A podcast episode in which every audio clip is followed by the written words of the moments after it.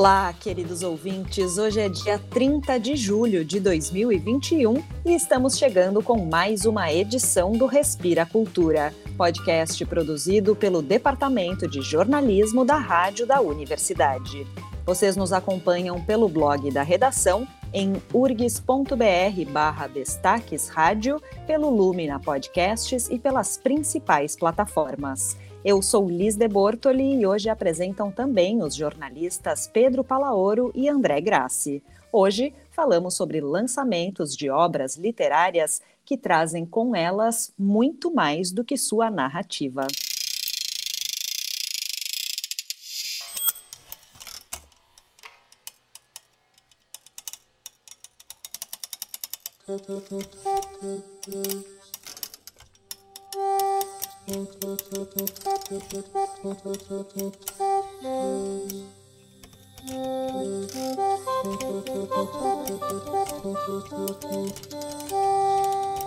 Oi, Liz e ouvintes, aqui é André Grassi. A gente ouviu ao fundo Redux, de Caio Amon. Essa composição faz parte do braço musical do projeto O Tempo como Verbo. Ele engloba vários produtos musicais todos girando em torno do tempo como elemento norteador e tendo relação com uma pesquisa realizada no Instituto de Artes da URGS por Munir Klant. Ele divide a curadoria geral do projeto O Tempo como Verbo com a também artista Laura Catani. O Tempo como Verbo é uma exposição de obras de arte em galeria virtual que se complementa com realidade aumentada, ações educativas, residência artística, ações nas redes sociais e a coletânea de contos O Fim do Presente. Essa é uma iniciativa de publicação literária que vai além dos textos e da produção editorial em si e que tem o seu curador específico. Para essa função foi convidado o Vitor Dil. Quem acompanha o Respira Cultura conhece ele, do episódio 8 deste ano, quando nós falamos sobre o site Literatura RS. Agora, ele nos conta como foi esse trabalho de curadoria para um livro. Então, eu já fiz um pouco de trabalho de curadoria para eventos na área da literatura, mas para publicação impressa é a primeira vez. Os organizadores, a Laura Catani e o Munir Klimt, me trouxeram a demanda de que eu precisava pensar uma seleção de nomes de escritores e escritoras do Rio Grande do Sul que fosse representativa da diversidade do sistema literário e editorial do nosso estado.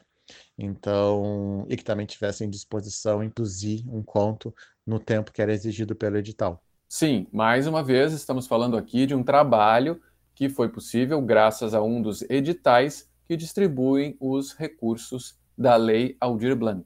Então eu tive que pensar nomes que trouxessem esse aspecto da, da, diversidade social, da diversidade literária, diversidade de abordagens do trabalho literário, diversidade de reconhecimentos no mercado dentro do mercado editorial e também de trajetórias distintas, porque você vai ter autores que têm reconhecimento nacional, como o Jefferson Tenório, até autores que estão começando agora a sua trajetória de reconhecimento aqui no nosso estado, como a Juliana Mafez.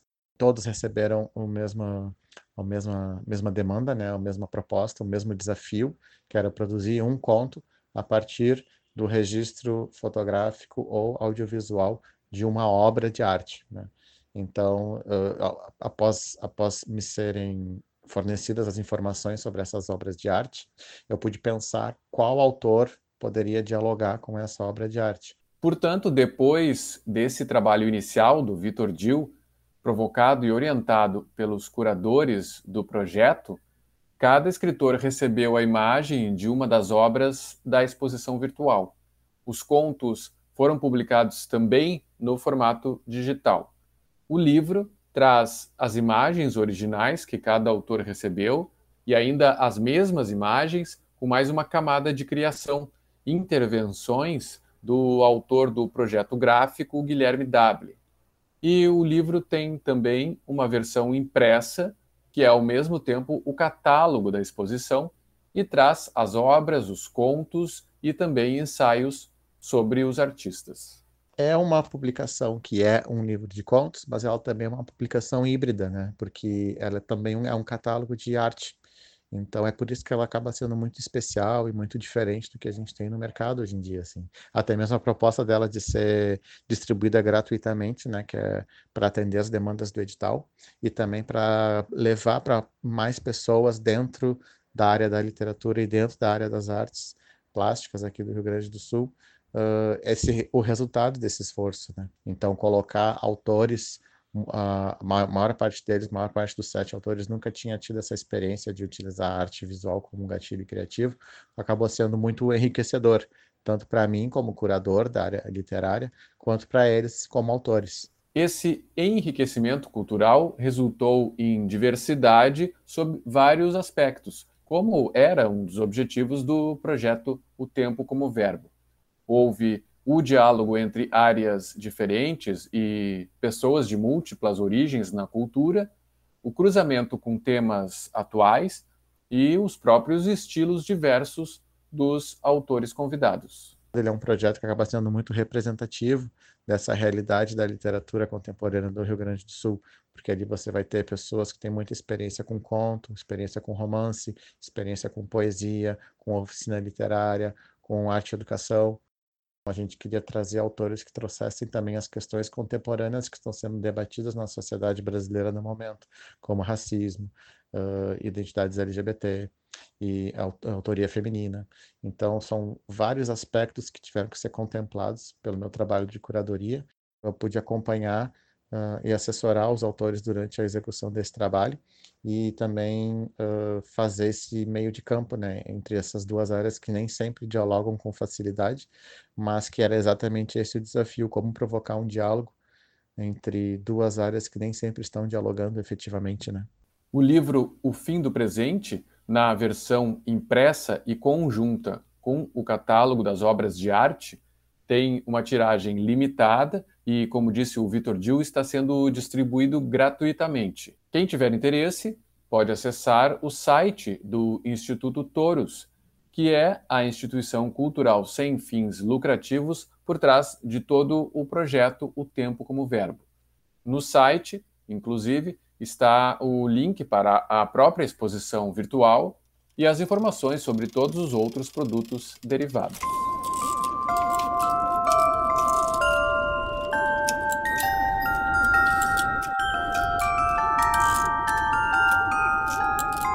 E o Pedro Palaoro nos traz uma outra iniciativa literária que chamou nossa atenção e transcende o texto escrito.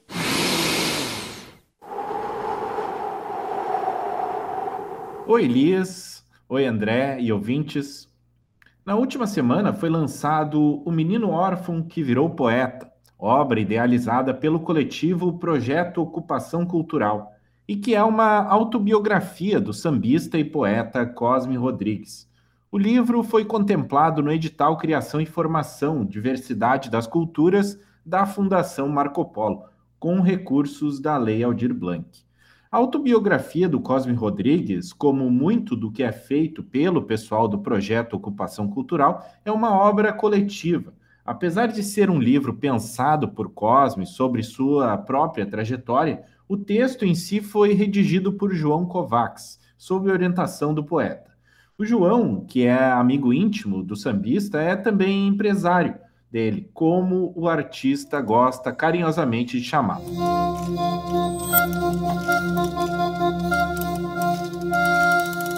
Nascido no interior do estado do Rio de Janeiro em 1960 e criado em um orfanato até os 18 anos, Cosme coleciona quase tantas ocupações quanto anos de vida e quase tantos amigos e mudanças de cidade quanto poemas na bagagem.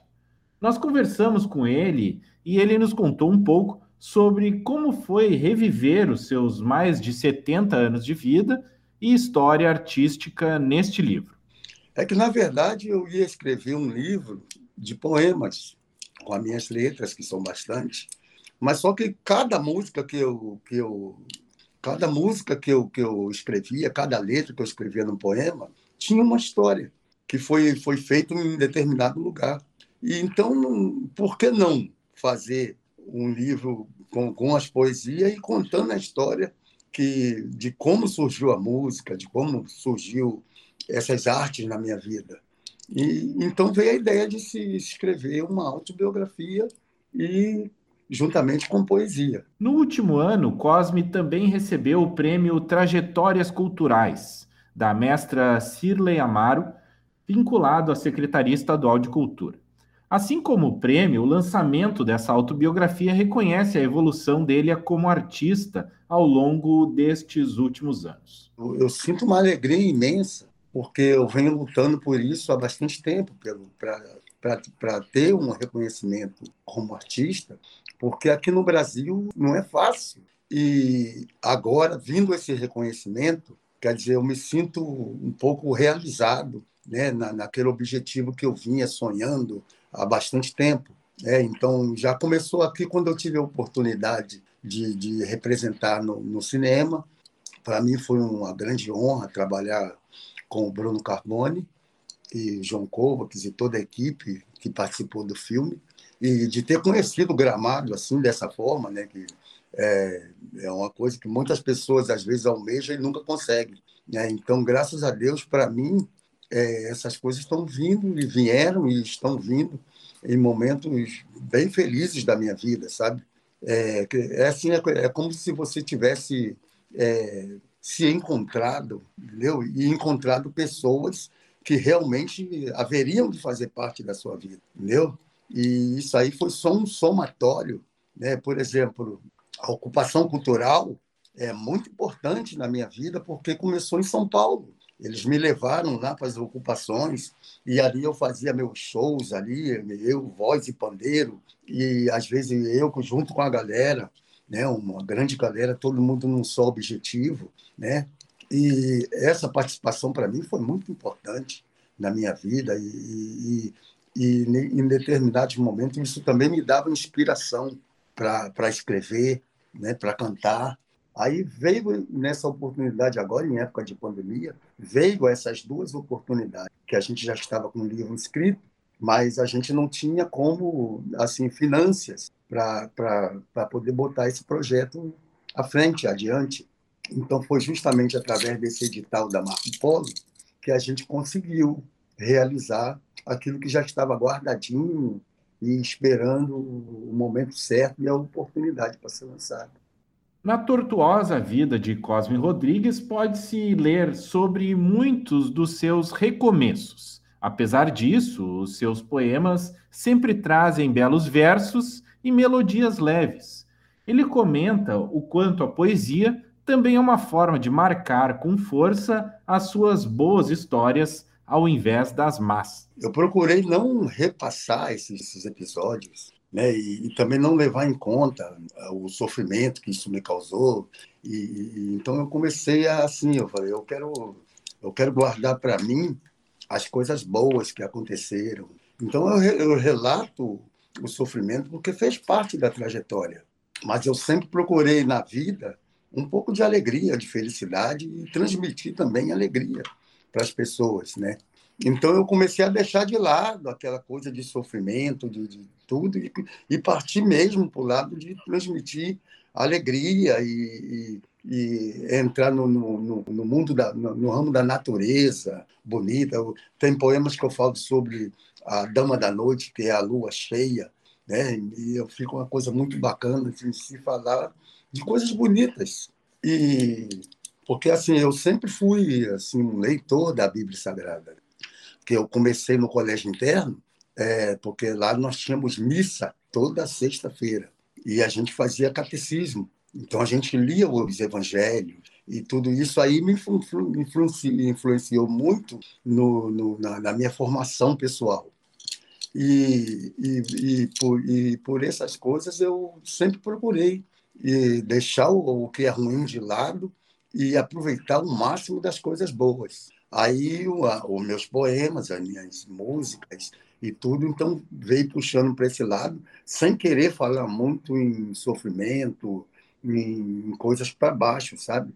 A, a, minha, a minha intenção era só coisa para cima, para se levantar, né? E para que as pessoas possam sentir também coisas boas vinda de mim. né? E dessa maneira eu consegui ultrapassar muitas barreiras e, e até para ficar bem comigo mesmo. E mesmo agora, recebendo reconhecimento artístico neste período de pandemia, quando todo mundo precisou se reinventar, para ele não foi diferente, mais uma vez. Ele que já teve as mais variadas ocupações que vocês podem imaginar, não ia se apertar novamente, agora já com tanta experiência de vida. Cosme, sem poder fazer shows devido ao isolamento social, se voltou novamente à culinária, uma arte que ele aprendeu ainda quando serviu no exército no final dos anos 70. E como ele se sente confortável com isso também. Bom, na realidade, eu nesse período de pandemia, eu comecei a trabalhar com outra arte, que é a arte culinária. Né? Aí eu até brinco com o João dizendo que eu sou um empresário do ramo alimentício. Aí eu comecei a vender meu, meus quitutes, né? vender meus. Eu faço uma esfirra maravilhosa. Comecei fazendo esfirra vegana e vendendo na feira com um cafezinho bem quentinho. E porque ali no, ah, na arte musical eu não podia trabalhar. E ficou restrito, como está restrito até hoje.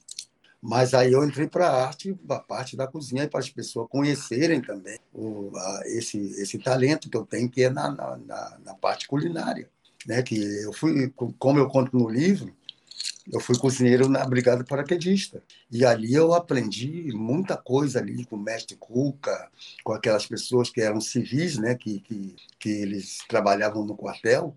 E enquanto as pessoas assim ficavam assim naquela rotina de fazer aquela comida, aquela gororoba para o soldado, eu comecei a, a me dedicar a aprender os pratos mais sofisticados, que era para os oficiais, né, generais e tal.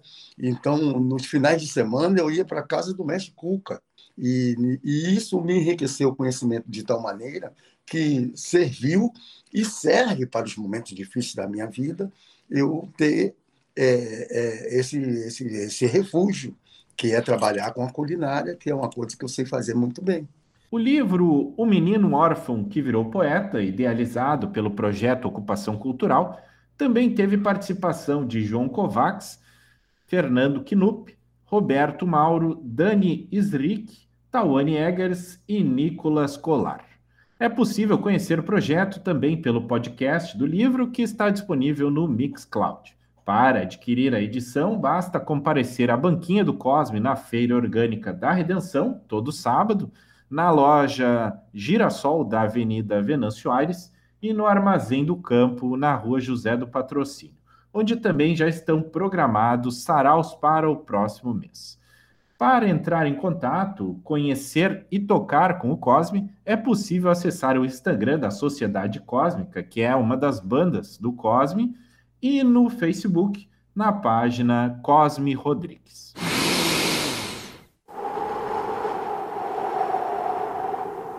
E no nosso momento de leitura de hoje, trazemos uma declamação do próprio Cosme Rodrigues com o texto Dona Neide.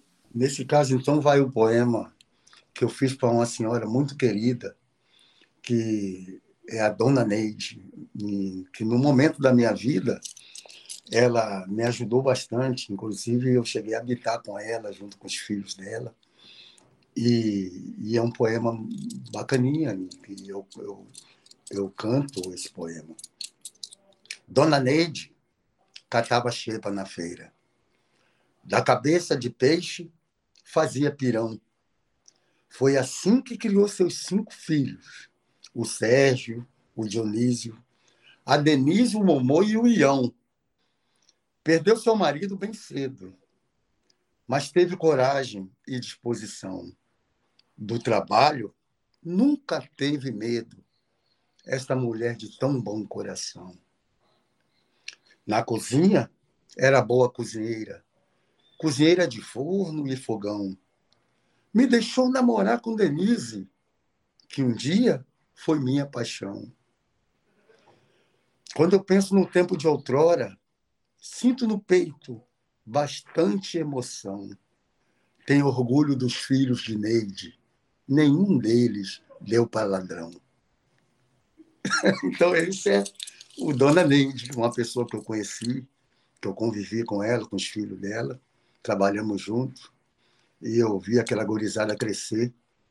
E é, é bem bacana eu estar tá lembrando é, a vida deles, a, a vida dessa família linda, que é a família da Dona Leite.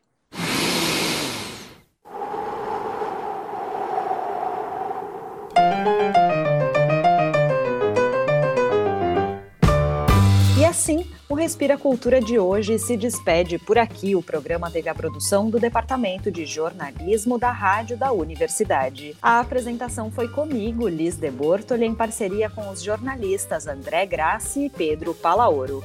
Reportagem do Pedro e do André e edição de áudio do André Grassi. E não esquece de seguir a Rádio da Universidade nas redes sociais para não perder nenhum conteúdo. A gente volta na próxima sexta-feira pela manhã. Até lá!